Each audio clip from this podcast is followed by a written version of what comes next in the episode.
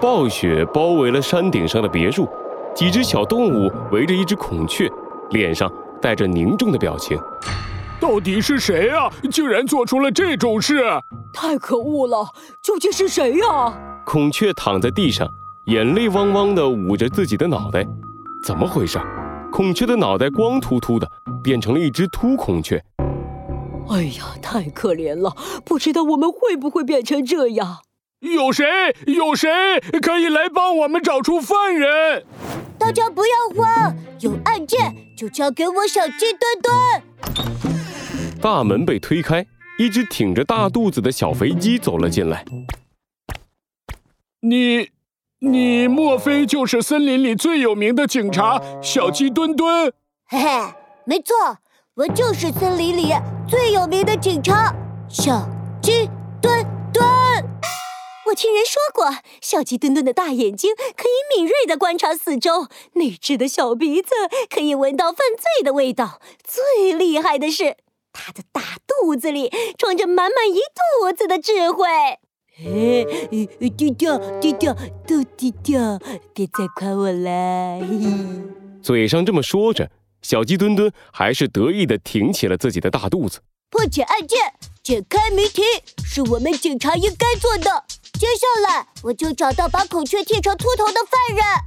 小鸡墩墩闭上眼睛，一手扶住下巴，一手放在背后，气势十足的边往前走边说道：“周围的雪这么大，没有人可以出去，也没有人可以进来，所以凶手一定就在我们当中。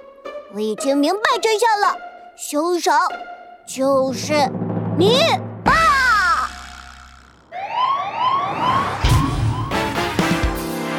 罪恶藏在谜题之下，真相就在推理之后。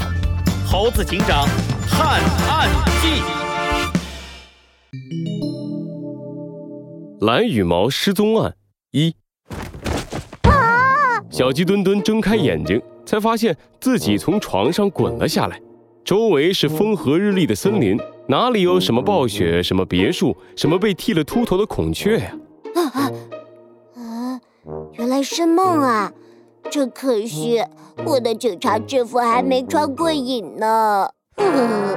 小鸡墩墩遗憾地从地上爬起来，失落地摸了摸身上不存在的警察制服，刚准备再来睡个回笼觉，突然，快来人呐！出事儿了！啊，出什么事了？小鸡墩墩赶紧跑到窗户边，抬头一看。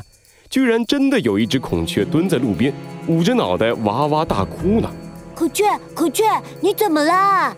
我我我的头发被人剪秃了。什么？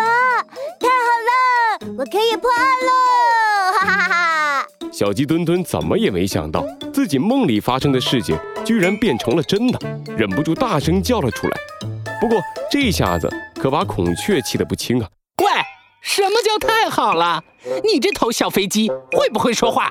啊，不不不不不，我不是那个意思，孔雀大叔。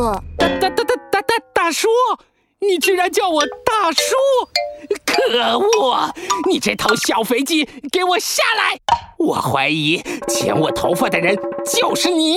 大叔，不是我，真的不是我。嗯，你还叫？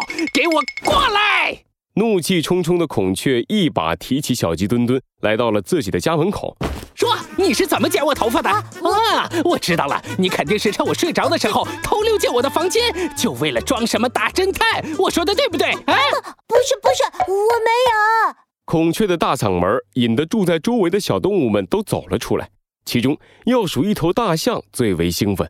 哎呦，孔雀，新发型很特别啊！你以前说我是秃头，现在自己也秃了。孔雀气红了脸，生气的别过头，假装没有听到大象的话。大象得意的转过头，对着小鸡墩墩叹了一口气：“你这小肥鸡，看着挺老实的，没想到啊！不是我做的，我真的不是犯人。”小鸡墩墩现在可没心思破案了，他只想证明自己不是犯人。可是任凭他怎么说，孔雀也不听啊！哼，我不管，啊，我懂了，你这头小飞机和我一样是鸟类，你肯定是嫉妒我孔雀的帅气，才做出这种事。一会儿我要带你去警察局，把你关起来。我真的没有啊！呃，两滴泪珠在小鸡墩墩的眼眶里打转。这时，一个正义的声音从不远处传了过来：“决定谁是犯人的，是证据。警察也不会随便把无辜的人关起来。”周围的小动物们不自觉地让开了一条路。一个穿着警服的身影缓缓地走了过来，是猴子警长。我听说有案件发生了，是不是和你们有关？哎，对对对对对，猴子警长，你来的正好。这头小飞机趁我睡着，把我的头发都给剪光了，你快把它抓起来！孔雀看到猴子警长来了，就像看到了救星，一把握住了猴子警长的手。小鸡墩墩赶紧大喊：“不是我，真的不是我，猴子警长，你要相信我！”你们两个都先停一下。猴子警长伸出手阻止了小鸡墩墩和孔雀。我会负责找出真相的。现在，我要了解一下案件的情况。孔雀，你先说说发生了什么事。孔雀指着自己的脑袋，生气地说。昨天晚上，森林里下了一场大雨，我没事干，就睡得早了一点儿。结果一觉醒来，我的头发就变成了这样，气死我了！猴子警长，我跟你说，犯人一定是这头小飞机。他看到我的头发被剪了，居然大喊：“太好了！”你说他这……孔雀还要继续说下去，猴子警长打断了他的话：“这并不能作为小鸡墩墩就是犯人的证据。”来，小鸡墩墩，你自己说说是什么情况？小鸡墩墩赶紧一五一十的把他做的梦和早上遇到孔雀的事情给说了清楚。孔雀仍旧是怀疑的看着小鸡墩墩。猴子警长思考了一会儿，点了点头。